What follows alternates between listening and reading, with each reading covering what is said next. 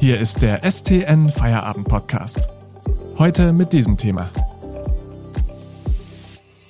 Annalena Baerbock unter Beschuss, die Grünen und der Wahlkampf. Am Mikrofon ist Hanna Spanhiel. Hallo.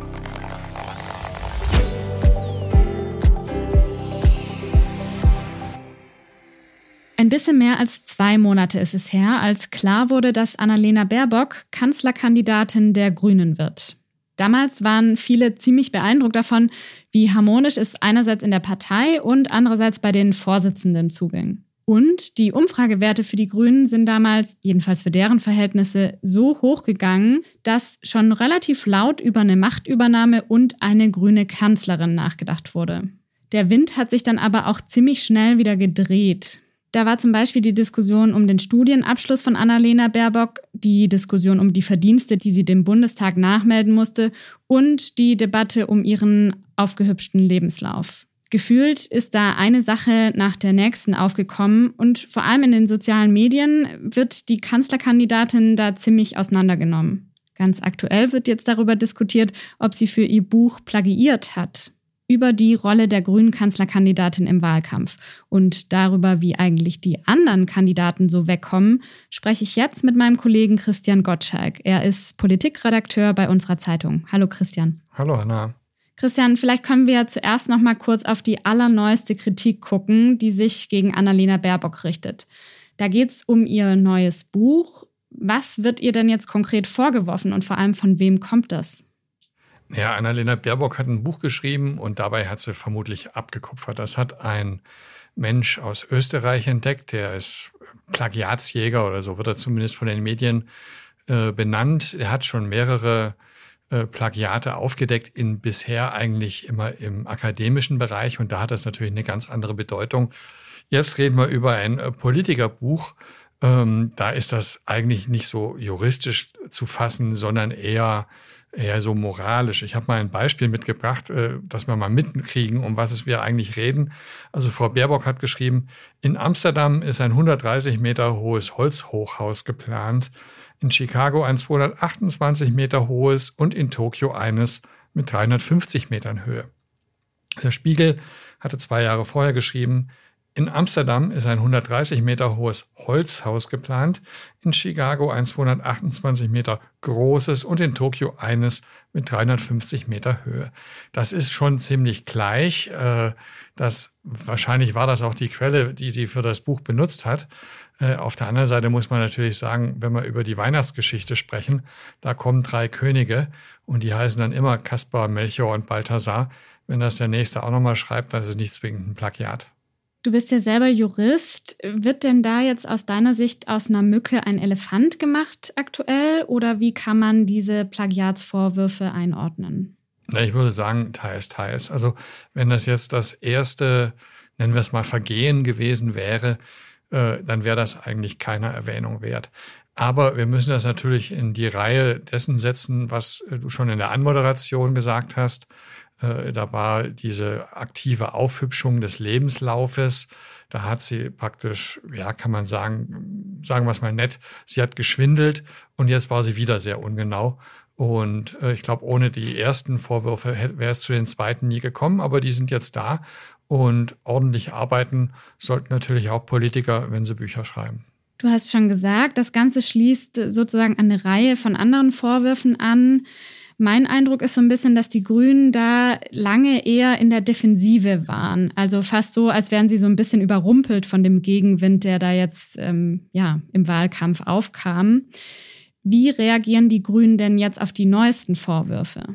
Also in der Tat glaube ich, dass Annalena Baerbock völlig unterschätzt hat, in was von einer Position sie jetzt steht und wie sie jetzt beobachtet wird. Also sie ist jetzt nicht mehr die Co-Vorsitzende einer Oppositionspartei, sondern sie hat den Anspruch, die nächste Kanzlerin der Republik zu werden. Und da guckt man natürlich mit völlig anderen Augen auf sie. Das, glaube ich, hat sie überrascht. Jetzt haben die Grünen in diesem ersten, in dieser ersten Woge das gemacht, was sinnvoll gewesen ist. Sie haben Asche auf ihr Haupt gestreut und haben gesagt, mehr Culpa und versucht, das möglichst schnell abzuräumen. Und äh, ich glaube, das werden sie jetzt wieder versuchen. Sie hat jetzt zwar einen Anwalt genommen, äh, der sagt, es gibt keine Urheberrechtsverletzung. das wirft ihr aber auch keiner vor. Äh, und die politischen Gegner, die versuchen das natürlich auszuschlachten. Das ist aber politisches Tagesgeschäft. Da ist jemand, der hat einen Fehler gemacht und den kriegt sie jetzt um die Nase gerieben. Danke, Christian Gottschalk, bis hierher. Wir sprechen gleich noch darüber, ob die beiden anderen Kanzlerkandidaten eigentlich im Vergleich dazu irgendwie anders behandelt werden. Vorher machen wir aber kurz Werbung. Bitte denken Sie daran, den STN Feierabend Podcast zu abonnieren, damit Sie keine Folge mehr verpassen. Mehr Hintergründe und Analysen bekommen Sie mit einem STN Plus Abo für nur 6,90 Euro monatlich kündbar. Aktuelle Nachrichten aus Stuttgart und die Ergebnisse des VfB finden Sie jederzeit in unserer STN-App oder auf stuttgarter-nachrichten.de. Lesen Sie die Nachrichten.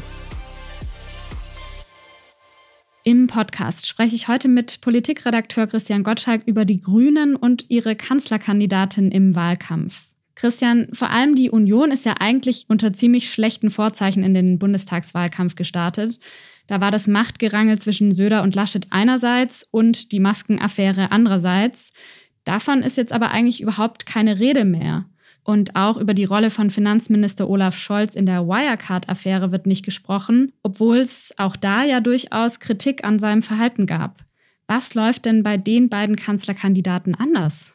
Ich glaube, wir müssen da erstmal sehr genau die Sachen auseinanderklamüsern.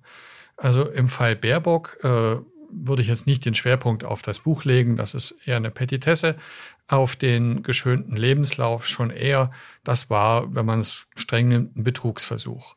Wenn ich jetzt gucke, was man dem äh, Olaf Scholz vorwirft, ähm, das ist ja nicht, dass er aktiv äh, mitbetrogen hat bei Wirecard, sondern dass er eine politische Aufsicht hatte und dass er eventuell bei dieser politischen Aufsicht einen Fehler gemacht haben könnte. Und selbst das ist noch nicht belegt. Äh, und bei der Union, da geht es ja nicht direkt um den Kanzlerkandidaten, um Armin Laschet, sondern da geht es um ein gutes, ein knappes halbes Dutzend Abgeordnete aus der CDU und der CSU. Ähm, da kann ja der Herr Laschet nicht haften dafür. Und die Union hat da ja durchaus, oder die Abgeordneten haben da Konsequenzen gezogen, äh, von denen ist ein Gutteil nicht mehr in Amt und Würden. Äh, das ist schon was anderes. Die Grünen spielen im Moment schon so ein bisschen darauf an, dass sozusagen an sie andere Maßstäbe angelegt werden in diesem Wahlkampf als an andere. Würdest du das doch so unterstreichen und woran könnte das aus deiner Sicht liegen? Es werden andere Maßstäbe an sie angelegt, als bisher an sie angelegt worden sind. Das ist, glaube ich, das Treffendere. Äh, sie sind jetzt die Partei, die sagt, wir wollen den Kanzler stellen, wir wollen Regierungsverantwortung übernehmen. Und da werden jetzt natürlich alle Beteiligten sehr genau angeguckt. Ähm, ich glaube aber auch, äh, das wird sich wieder drehen und es wird, der Wahlkampf ist noch lange. Äh, es wird auch noch über Herrn Scholz berichtet werden und es wird auch noch das ein oder andere äh, ausgegraben werden, was Herr Laschet in Nordrhein-Westfalen äh, nicht ganz so geschickt gemacht haben könnte. Äh, jetzt sind halt gerade mal die Grünen dran. Knapp drei Monate sind es ja noch bis zur Bundestagswahl. Was denkst du denn? Spielen die Vorwürfe, die sich jetzt gegen Annalena Baerbock richten, trotzdem eine Rolle fürs Abschneiden der Grünen bei der Wahl? Ich meine, im Moment legen das die Umfragen zumindest ja schon so ein bisschen nahe. Ja, wir sind ja dazu übergegangen, immer auf diese Umfragen zu schielen. Drei Monate sind in der Politik noch eine unglaublich lange Zeit.